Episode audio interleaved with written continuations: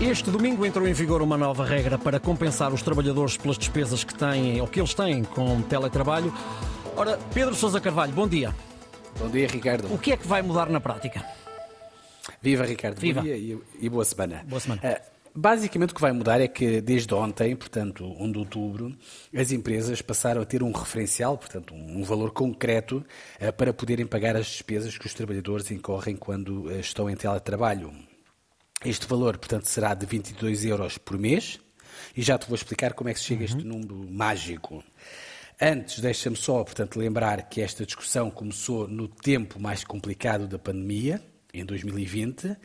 Eh, nessa altura, se bem te lembras, Ricardo, hum. muitas empresas, quer dizer, era mais os trabalhadores, muitos trabalhadores queixavam-se que ao trabalhar em casa estavam a incorrer em muitas despesas que deviam ser suportadas pela sua empresa seja eletricidade, seja água, internet, internet, computador, o que for.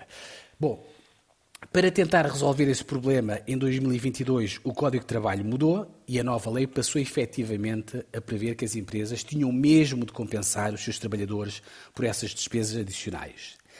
E se quiseres a própria agenda do trabalho digno, que entrou, portanto, em vigor em maio deste ano, também passou a prever eh, que os novos contratos de trabalho individual e coletivos eh, também passassem a fixar um valor para poder compensar os trabalhadores por essas despesas com o trabalho remoto. Só que, eh, Ricardo, o problema é que até agora, portanto, as empresas não tinham nenhum referencial do valor que deviam pagar. Havia uma espécie de vazio legal. Com a portaria que entrou em vigor ontem, portanto, as empresas ficam a saber que a partir de agora podem pagar um valor máximo de 22 euros por mês. Sendo que, atenção, esse valor até pode ser aumentado até 33 euros por mês, se esse valor ficar definido em sede de negociação coletiva. Agora, muito importante, isto não quer dizer uh, que as empresas não possam eventualmente pagar mais aos seus trabalhadores. Eh, quero apenas dizer que esse valor dos 22 euros é o limite que fica isento de impostos de segurança social.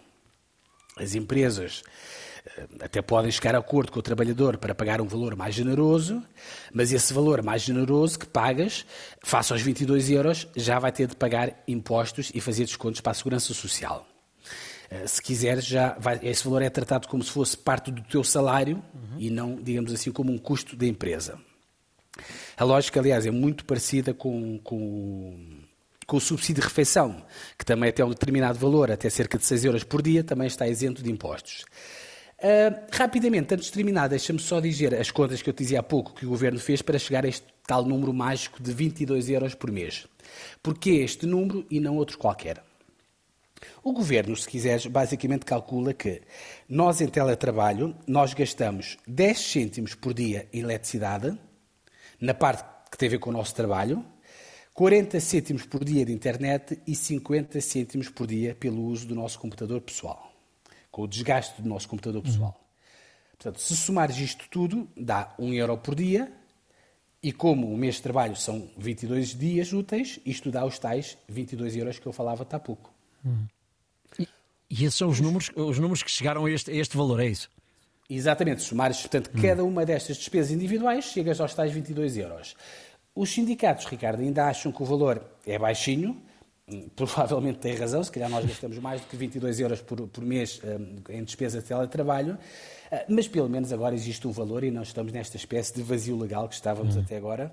Agora, finalmente temos pelo menos uma referência que são os tais 22 euros por mês. Muito bem. Obrigado, Pedro. Voltamos a encontrar-nos amanhã nas contas do dia depois das nove.